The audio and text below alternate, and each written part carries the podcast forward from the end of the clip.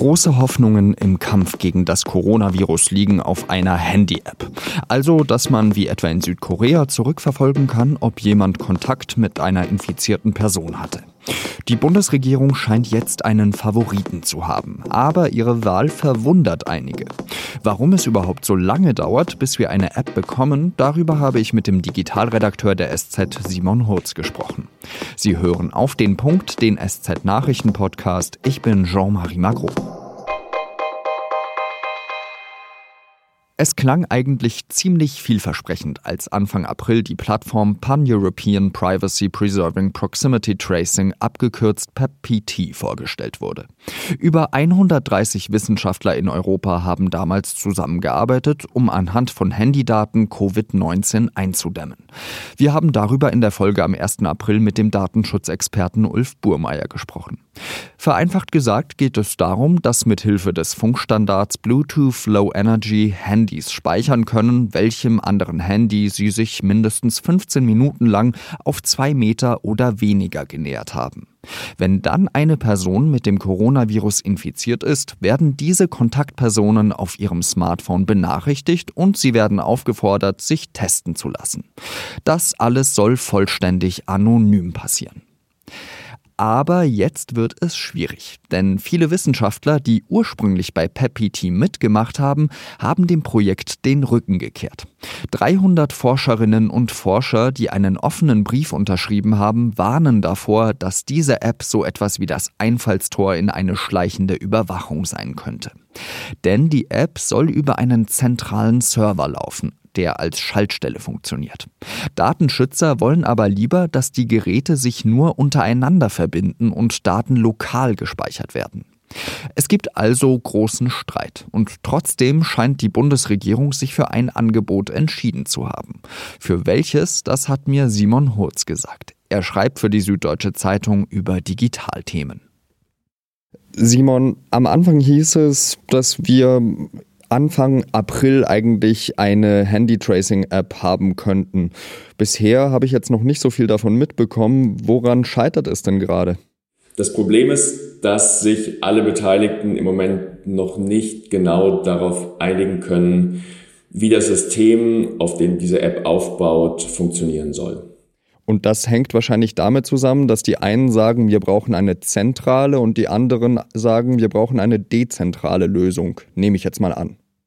Ganz genau, das nimmst du richtig an. Das ist zumindest ein Teil des Problems. Also beide Apps basieren auf Bluetooth, auf dem sogenannten Bluetooth Low Energy Protokoll. Ähm, und es gibt nur zufällig generierte IDs, die wirklich eigentlich keinen Rückschluss auf einzelne Personen zulassen. Und zunächst bleibt diese Liste in beiden Fällen ausschließlich auf dem Smartphone, auf dem Handy gespeichert und geht nirgendwo hin. Und in dem Moment, wo sich jemand als infiziert meldet, weil er eine positive Diagnose von einem Labor oder einem Arzt bekommt, hat er die Möglichkeit, seine früheren Kontaktpersonen hochzuladen. Und jetzt kommt der Unterschied ins Spiel. Bei der zentralen Lösung würde diese Liste, diese IDs, denen er begegnet ist, auf einem Server landen, der daraufhin alle anderen Personen benachrichtigt, beziehungsweise Geräte, weil man weiß ja nicht, wer hinter dieser ID steckt. Und in dem anderen Fall, im, im dezentralen Fall, kommunizieren die Geräte nur untereinander. Sprich, es gibt überhaupt keinen Server, keine Datenbank, sondern man funkt die Liste der IDs nur an die anderen Geräte direkt und die Daten verlassen im Prinzip nie das eigene Smartphone und werden nirgendwo aggregiert. Bei der zentralen Lösung, da sind ja jetzt deswegen auch einige Forscher bei diesem Projekt PEP-PT abgesprungen. Warum haben die da so große Datenschutzbedenken? Sie fürchten eben, dass eine solche zentrale Lösung es möglich mache, dass sowohl der Betreiber dieses Servers im Zweifel sehr sensible Daten auf die zugreifen und möglicherweise auch missbrauchen könne. Und natürlich öffnet so eine zentralisierte Datenbank immer auch oder gibt ein interessantes Angriffsziel für kriminelle Hacker ab. Und dann kommt noch was Zusätzliches dazu, dass nämlich die Forscherinnen und Forscher, die diesen Brief veröffentlicht haben, den bisherigen, also den Initiatoren und den Betreibern dieser PEPPT-Plattform vorwerfen, nicht ausreichend transparent und öffentlich zu kommunizieren. Dass die Entwicklung, die mittlerweile schon seit deutlich mehr als einem Monat läuft, dass die eben vor allem hinter verschlossenen Türen stattfindet und man von dem Code noch nichts gesehen hat.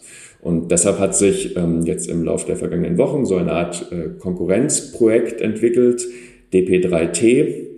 Das ist eben sowohl dezentral und alles, was die machen, ist im Moment öffentlich einsehbar. Man kann eben sagen, dass die meisten Wissenschaftlerinnen und Wissenschaftler, die ursprünglich PEPPT unterstützt haben, mittlerweile die Seiten gewechselt haben und auf eine von dieser dezentralen Lösung aufgesprungen sind und jetzt sagen, das ist die Plattform, die wir bevorzugen würden.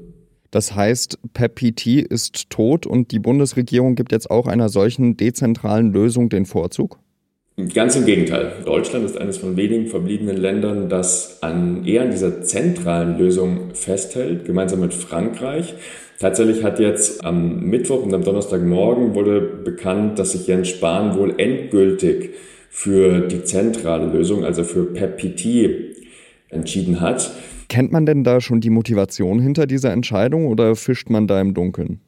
Das ist tatsächlich für Außenstehende ziemlich undurchsichtig. Was definitiv der Fall ist, dass die Anhänger einer dezentralen Lösung den Initiatoren und Unterstützern dieser zentralen Lösung vorwerfen, dass sie auch finanzielle Interessen umtreiben würden. Da geht es unter anderem darum, dass Chris Boos, der Gründer, Initiator und einer der führenden Köpfe hinter PepPT, eben nicht unbedingt aus der wissenschaftlichen Ecke kommt, sondern eigentlich IT-Unternehmer ist. Der hat ähm, das Unternehmen Arago gegründet, das sich auf Machine Learning und künstliche Intelligenz spezialisiert hat. Er sitzt auch im Digitalrat der Bundesregierung und soll relativ enge Kontakte zu Helge Braun, also dem Kanzleramtsminister, haben. Und Chris Boos sagt dazu selbst, wir, wir haben noch keinen Cent erhalten, wir haben komplett umsonst gearbeitet. Wenn da irgendwann Funding in die Sache kommen sollte, also wenn es da finanzielle Mittel gibt, dann nehmen wir das Geld auch an. Du hast es gerade gesagt, er ist ein Geschäftsmann und ein Geschäftsmann, der darf auch Geld verdienen. Aber würdest du mir jetzt empfehlen, diese App von PepPT zu installieren? Ich glaube, um eine solche Empfehlung oder auch eine Nicht-Empfehlung auszusprechen, ist es gerade noch viel zu früh. Jetzt scheint sich die Bundesregierung eben auf den zentralen Ansatz festgelegt zu haben. Das heißt aber noch lange nicht, dass wirklich auch in Deutschland so eine zentrale App kommen wird. Ganz maßgeblich entscheidend ist dafür auch die Unterstützung von Apple und Google, also den beiden ähm, Entwicklern der beiden jeweils größten mobilen Betriebssysteme, iOS und Android, weil die in ihren Betriebssystemen Schnittstellen öffnen müssen, damit diese Apps jeweils funktionieren. Und es ist wohl so, dass sowohl Apple und Google eine dezentrale Lösung bevorzugen. Und wenn die sagen, für diese zentrale Lösung geben wir unsere Schnittstellen überhaupt nicht preis, dann ist diese App, glaube ich ehrlich gesagt, ziemlich schnell tot. Nahezu jeder, der ein Smartphone besitzt, was technisch in der Lage ist, so eine App zu nutzen, muss sie auch installieren und verwenden. Und wenn dann quasi schon von vornherein ein Teil dieser Menschen wegbricht, weil sie die App überhaupt nicht verwenden können, zum Beispiel weil sie Apple-Geräte, also iPhones besitzen, dann sehe ich überhaupt keine Chance, dass so eine App Erfolg hat. Aber das wäre ja eine ziemlich krasse Niederlage auch für die Bundesregierung. Jetzt mal ähm, ganz egal, ob eine zentrale oder eine dezentrale Lösung, aber kann man denn den Zeithorizont überblicken, wann so eine App jetzt kommen wird? Die Daten, die aktuell kursieren, ist, dass die ähm, DP3T, also die dezentrale Plattform, die wollen am, ich glaube, am 11. Mai ihre App veröffentlichen. Und jetzt aktuell heißt das, dass die deutsche zentrale App, die vom Robert Koch Institut und vom Heinrich Herz Institut des Fraunhofer Instituts entwickelt wird, dass die Ende Mai kommen soll. Also wir reden jetzt gerade über relativ lange Zeithorizonte. Und selbst die halte ich noch nicht für sicher. In der Zwischenzeit kann sich noch einiges tun. Und das Einzige, glaube ich, was man im Moment aber mit, also wirklich mit Sicherheit sagen kann, ist, egal welche App kommt, ob es jetzt die dezentrale oder die zentrale Lösung sein wird, ähm, wir brauchen Vertrauen bei, bei möglichst vielen Menschen. Also die, so die Nutzerinnen und Nutzer müssen überzeugt sein, wenn sie diese App verwenden, dann sind meine Daten sicher, weil wenn sich jetzt erstmal großes Misstrauen aufbaut und sagen wir die Hälfte der Menschen sagt, nee, sowas kommt mir nicht aufs Handy, dann ist dieses Projekt von vornherein tot, weil alles, was gerade passiert, trägt dazu bei, dass viele Menschen sagen, nicht mit mir, so eine App kommt mir nicht aufs Handy und das ist ganz sicher kontraproduktiv. Dann sind wir mal auf die nächsten Tage gespannt. Ganz lieben Dank, Simon Hurz. Sehr gern. Ciao. Diese Pandemie ist eine demokratische Zumutung. Denn sie schränkt genau das ein, was unsere existenziellen Rechte und Bedürfnisse sind. Bundeskanzlerin Angela Merkel hat an diesem Donnerstag ihre Sorgen über zu schnelle Lockerungen der Maßnahmen gegen das Coronavirus bekräftigt. Im Kampf gegen eine Pandemie müsse man besser am Anfang Ausdauer beweisen und sich nicht zu schnell in Sicherheit wiegen. Merkel hat auch betont, dass die Gründe für die Einschränkungen immer transparent und nachvollziehbar sein müssen. Im Hinblick auf Europa hat sich Merkel wieder einmal gegen sogenannte Eurobonds ausgesprochen. Dafür hat sie aber zugesagt, dass Deutschland seine Mittel für den EU-Haushalt deutlich aufstocken möchte, um so Mitgliedstaaten, die durch die Corona-Krise in Not geraten sind, besser helfen zu können. Außerdem soll die EU mit neuen Kompetenzen gestärkt werden.